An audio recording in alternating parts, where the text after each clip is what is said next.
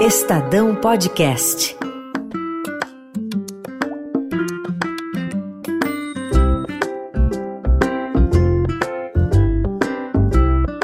Lobo mal arrependido.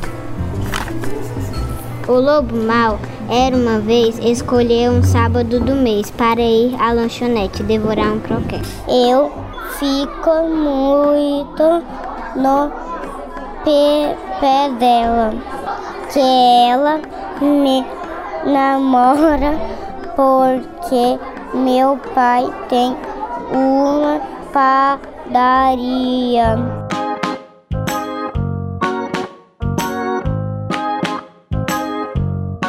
Crianças que leem.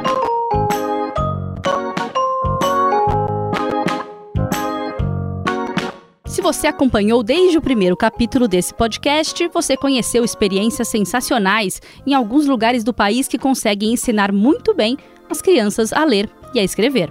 Mas sabe também que o país está em meio a uma discussão sobre que método funciona melhor para alfabetizar as crianças. E que a maioria dos meninos e meninas de 8 anos não consegue ler. Por isso, eu resolvi conversar com a Magda Soares, considerada o maior nome da alfabetização no país. A Magda tem 87 anos e estuda o assunto desde os anos 50.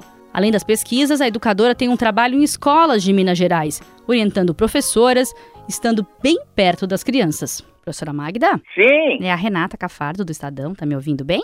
Ah, tudo bem, Renata? Tudo bem, a senhora? Tudo bem.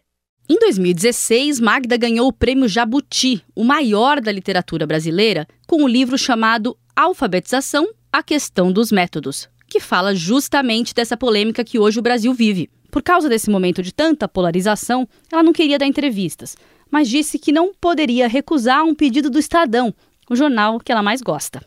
A gente agradeceu a preferência e aproveitou a oportunidade. É, acaba que as pessoas nesse país agora estão virando tudo com ideologia, né? Confunde ideologia com ciência. Os petistas são construtivistas e os da direita são do método fônico. Não tem nada a ver uma coisa com outra, né? Ideologia é uma coisa e o que a ciência fala é outra coisa. Fica comigo que a gente ouve o resto da entrevista. Eu sou Renata Cafardo, do Estadão, e esse é o último capítulo do podcast Crianças que Leem.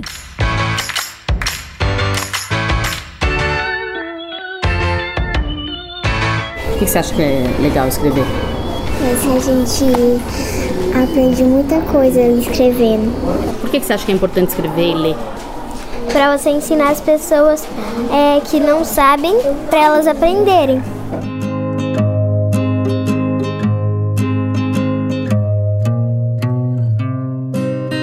Ao que a senhora acredita os resultados ruins da alfabetização do país? É por isso que as, as professoras não sabem alfabetizar. E ninguém está ensinando a, elas a alfabetizar. Entende? A, as crianças não são tão bobas assim, as crianças são inteligentes. Quando você ensina, elas aprendem. É, então é porque é, não há é, formação de professores e também de gestores, que a gestão da escola é muito grande. Não há bibliotecas nas escolas. Então, tudo isso é, não é porque as crianças não aprendem, é porque não se ensina as crianças. Está entendendo? Então, dizer, é um fracasso é, é tal. É, por que, que essas crianças não aprendem? A pergunta é outra. Por que, que essas professoras não ensinam essas crianças alfabeto, a, letra, a língua escrita? Porque elas não são formadas para isso. A Magda tocou em um ponto importante: a formação de professores. No Brasil, os cursos para formar docentes têm quatro vezes mais disciplinas sobre fundamentos teóricos do que em países que se tornaram modelos de educação no mundo. Disciplinas sobre como ensinar e o que ensinar aparecem muito menos. Os cursos de pedagogia são e podem ser tudo menos formadores de professores. Eles se desviaram completamente dessa, desse objetivo que é deles e, e, porque ensina história da educação, filosofia da educação, sociologia da educação, não sei o que da educação, e, e nada do que a professora, do que a aluna precisa saber para atuar na sala de aula. Basta você ver que é, é, ela sai do curso de pedagogia como professoras polivalentes né, para ensinar para as crianças matemática, português, alfabetizar, é, produzir texto, ler, é, ciências, geografia e história. Uma professora que no curso de pedagogia não aprendeu nem esses conteúdos, nem muito menos as, a, as metodologias para ensinar esses conteúdos. Há, há, anos que se vem do, lutando contra isso, mas há uma resistência muito forte dos cursos de pedagogia, que é um pouco defesa de mercado, sabe? Eu quis saber da Magda o que ela acha dessa polêmica atual sobre método fônico e construtivismo e quando isso começou. Isso é uma coisa extremamente antiga, Renato. Isso, isso começou quando a escola pública se ab abriu para as camadas populares. A discussão começa quando uh, surgiu a dificuldade de uh, alfabetizar as crianças. E isso já lá vão, isso é da, da, do fim da metade do, do século passado. E aí surgiram métodos vários, né? É interessante que eu que venho acompanhando isso há muito tempo e estou na, metido nessa questão da alfabetização, do ensino da língua portuguesa desde os anos 50, é, o, o, o, interessante é que os métodos vão se alternando, sabe? Então, entre tem um, é, aí chega um momento que entra um outro que vira um modismo que substitui o anterior então, depois, é, é, frequentemente volta aquele anterior e depois vem um novo. É uma alternância de métodos ao longo dos anos, ao longo das décadas. Sempre aparecendo como assim, ó, um novo método, esse vai resolver. É surpreendente como é que até hoje se discute a questão de método de alfabetização como se isso resolvesse o problema da criança aprender a ler. Nunca resolveu. Nós temos tido um fracasso permanente na alfabetização das crianças. Mas por que não adianta discutir método? O que eu afirmo, se é que alguma coisa a gente pode afirmar em algum momento, é que o que falta é a compreensão de o que é aprender a língua escrita, quais são os fundamentos. Não é uma questão de achar um método, o que, que eu faço, porque aí o foco está no ensino.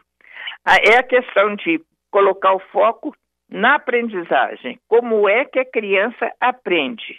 E aí você trabalhar com a criança de acordo com o momento em que ela está no seu desenvolvimento cognitivo e linguístico, com intervenções que ajudem a criança a avançar. Porque cada método focaliza uma parte, por exemplo, o fônico focaliza a relação fonema-letra. Mas é, a professora sabe que isso só não resolve, que ela precisa de também colaboração de outro método, de, de mais de outro, mais de outro. É tanto assim que a minha proposta, inclusive nesse livro que eu publiquei, é, é que a questão não é o método de alfabetização, a questão é alfabetizar com método. E como que é? Dá para se dizer como é que a criança aprende? Essa é a grande, eu, eu acho essa é a grande falha dos métodos em geral. Porque se pensa assim, a criança chegou na escola, então vamos alfabetizar essa criança já começando a ensinar a língua escrita sem pensar que há uma ela está trazendo concepções e, e, a respeito da escrita. Então, as crianças vivem num mundo grafocêntrico no mundo de escrita. Mesmo as crianças das camadas populares, desde que nascem, elas estão circundadas por leitura e por escrita. Né? Não só no contexto, em volta, na, no armazém da esquina, que tem lá uma placa dizendo dos produtos em oferta, uhum. como também em casa, quando o pai lê a conta de água e fica bravo porque está muito alta a conta, é, ela está vendo a escrita, está vendo pessoas lendo, está vendo pessoas escrevendo. E a pergunta é essa, o que que ela pensa sobre isso? O que que ela, que concepção ela tem da língua escrita? Bom, há quem pense que quando ela chega na escola, eu acho que esse é um problema do, do método fônico, há quem pense que é assim, bom, está aqui uma criança que não sabe ler e escrever, eu vou ensinar essa criança a ler e escrever.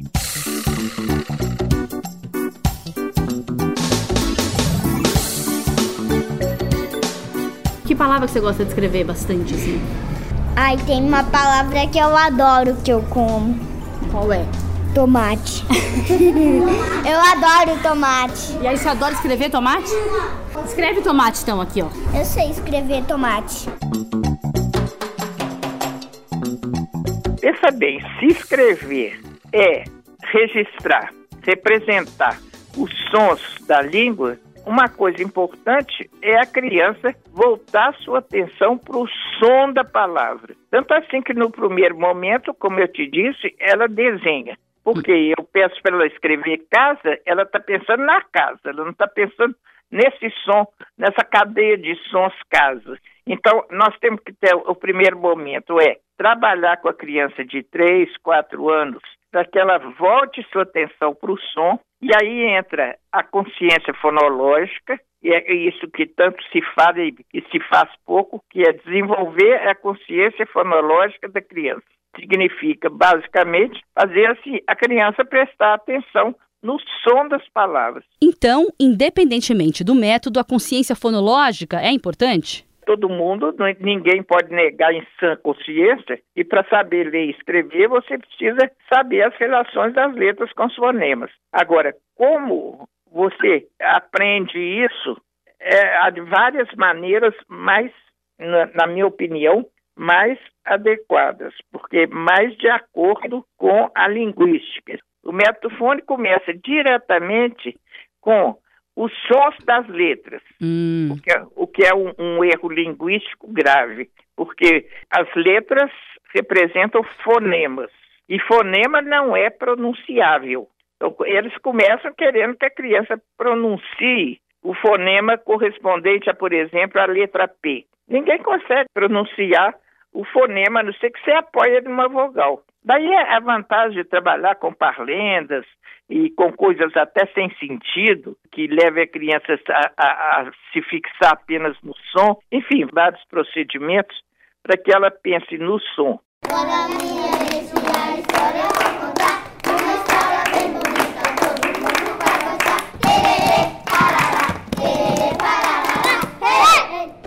Dessas musiquinhas lá das crianças de Granja, no Ceará?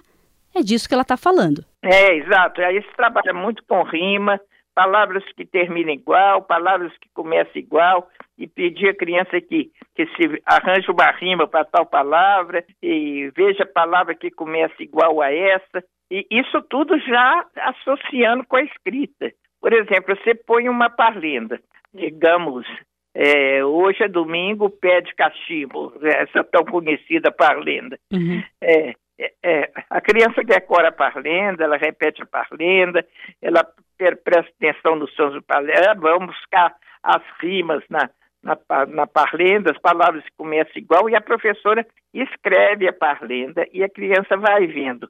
E aquilo que ela fala, canta na parlenda, é visualizado com letras. Estava a velha no seu lugar. Veio uma mosca lhe incomodar. A mosca na velha e a velha fiar.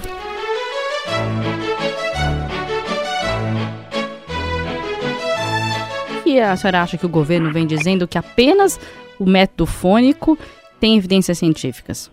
É, isso, isso é outro absurdo científico, como se um, um, uma única teoria explicasse qualquer fenômeno nesse mundo. As evidências para as quais eles apelam são que a criança aprende a escrita relacionando a letra com o fonema. Tá, estou de acordo, todo mundo está de acordo, ninguém pode negar isso. Isso é uma evidência. A evidência que eles apelam é que quando você ensina por aí, a criança aprende. Esquecem que uma porção de crianças não aprendem, né? porque é muito abstrato para elas elas têm praticamente que memorizar. E esquecem de verificar se a criança está em condições já de, de, de aprender essa abstração. É, é, esquecem as evidências científicas da psicogênese, por exemplo. A psicogênese é, é uma ciência que analisou com pesquisas cuidadosas como é que a criança vai entendendo a língua escrita então, ela fornece evidências científicas desse processo de desenvolvimento, que, que são fundamentais para acompanhar a criança no processo de alfabetização. Falar que a única evidência científica é, é que o método fônico é o melhor, isso não tem, sabe, não tem consistência, porque a, a, o processo é tão complexo que você tem que levar em conta as evidências científicas da, da, psicologia do desenvolvimento, da psicologia cognitiva, da psicolinguística, da linguística, tudo isso junto é que e, mais alguma coisa que me deu aqui, é o trabalho de escrever aquele livro de 400 páginas. A Magda se disse bastante decepcionada com a ideia do governo Bolsonaro de lançar um plano de alfabetização considerando apenas o método fônico e especialistas dessa área. Pela primeira vez, o Ministério da Educação está incentivando que se use um determinado método. Isso nunca aconteceu, nunca aconteceu.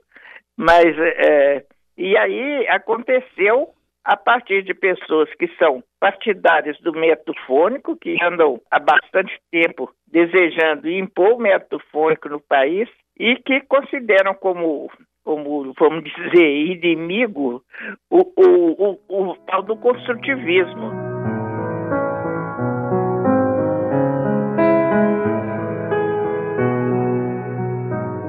Vou falar a palavra, não sei se é justa, é, é, é uma coisa malandra do MEC dizer que vai mandar dinheiro para as escolas que adotarem o método fônico.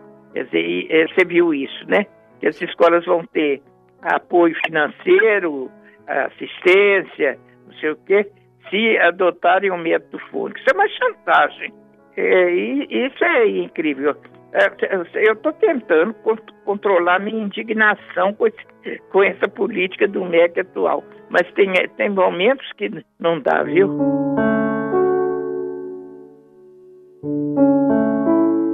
A gente procurou o Ministério da Educação e, durante semanas, pediu entrevista ao secretário de Alfabetização, Carlos Nadalim, mas não teve resposta. Magda acha que a política tinha que ir para outro caminho.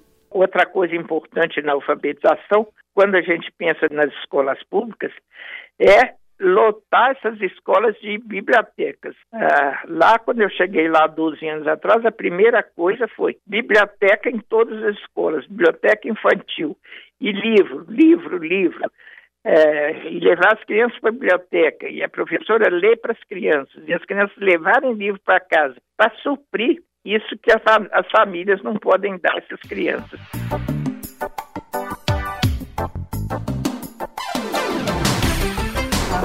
Vamos começar a historinha?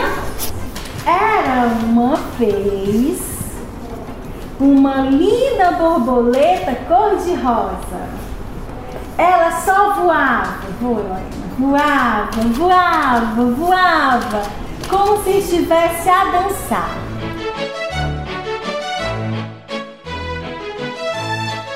com 87 anos, você começa a pensar quantos anos mais será que eu tenho. Mas, e, mas eu sei que, no, que, que vou embora deixando tanta coisa equivocada na, na área da educação, nem vou dizer no país, na, na área da educação, particularmente na área da alfabetização, que para mim são coisas tão evidentes e que não estão não sendo combatidas, não estão sendo atacadas. Sempre começa a atacar do lado errado e não dá certo. Ninguém toca no ponto essencial. Bom, o ponto essencial é esse daí, nem adianta a gente sonhar com ele, que é, é acabar com a desigualdade, né? Porque isso aqui tá, tá, parece que é destino da humanidade se organizar em grupos desiguais mas pelo menos a gente dá condições para esses que estão lá embaixo na, nas camadas adquiram condições, forças para ir melhorando de vida de alguma maneira, né? Desculpa o pessimismo, tá, Renata? Imagina, professora. Acho que eu já ocupei a senhora demais, né? Muito tempo, mas foi muito bom. Muito obrigada, viu? Muito obrigada mesmo por essa aula. Esse pessimismo da Magda é compreensível, né? Mas por mais que a situação esteja muito ruim, o país avançou na educação. Tem muito ainda a ser feito no Brasil, sem dúvida nenhuma, mas a gente não pode deixar de levar em consideração um, um aumento, um salto, até dá para dizer, de resultado em língua portuguesa, leitura especificamente, no final do quinto ano no Brasil. A gente saiu em apenas 10 anos de 28% com crianças com aprendizagem adequada em língua portuguesa no quinto ano, em 2007, para 60% delas em 2017. Essa é a Priscila Cruz, do Todos pela Educação, que a gente já ouviu no segundo episódio. Então, em apenas 10 anos, então não estou falando aqui em 20, 30, não estou falando aqui de uma geração inteira, é, em 10 anos o Brasil conseguiu promover esse salto. E em nenhuma outra área na área social, na área econômica, a gente não promoveu um salto tão grande assim. Então, isso é fruto de muito trabalho, foco na alfabetização, foco na aprendizagem. Isso dá para a gente uma lição muito grande, que, que é que vale a pena a gente investir em políticas públicas que produzem resultados. Vale a pena, os resultados vêm e eles não vão vir assim num prazo tão longo, não.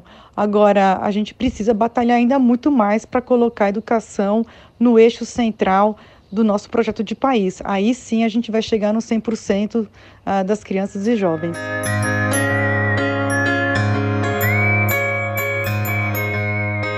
E nesse podcast a gente conheceu escolas, professores, gestores que mostraram que essa história pode ser escrita de um outro jeito. Eu juro a você, eu falo com a educação, eu me emociono. E eu não trabalho com educação por dinheiro. Eu trabalho porque eu gosto, eu fico morta de feliz quando eu chego lá na escola que não tem nada, que não tem, que não tem nada que o menino sabe ler. Essa é a Tatiana Saldanha, secretária de Educação de Granja, a cidade no sertão cearense que a gente conheceu lá no primeiro episódio. Porque se ele sabe ler, se ele vai, o conhecimento está na mão dele, ele vai ganhar o um mundo todinho. Sabe? Se ele tiver essa oportunidade agora, daqui a um tempo, vai depender só dele. De mais ninguém. Tem quem tire mais dele aquilo ali. Não tem quem tire dele. A gente está salvando, vamos dizer assim, acho que é tão forte, né? Mas salvando uma, uma geração, sabe? Isso te emociona até. De, de verdade. pra dar sem ar. de verdade. Podcast foi editado por Ana Paula Niederauer e Clara Reustab. A reportagem e o roteiro são de Renata Cafarta. Você pode ver o especial completo, com textos, fotos e vídeos, no estadão.com.br. Na locução, a gente teve a ajuda dessas lindas crianças que leem, leem muito bem. A Luísa, a Alice e o Antônio.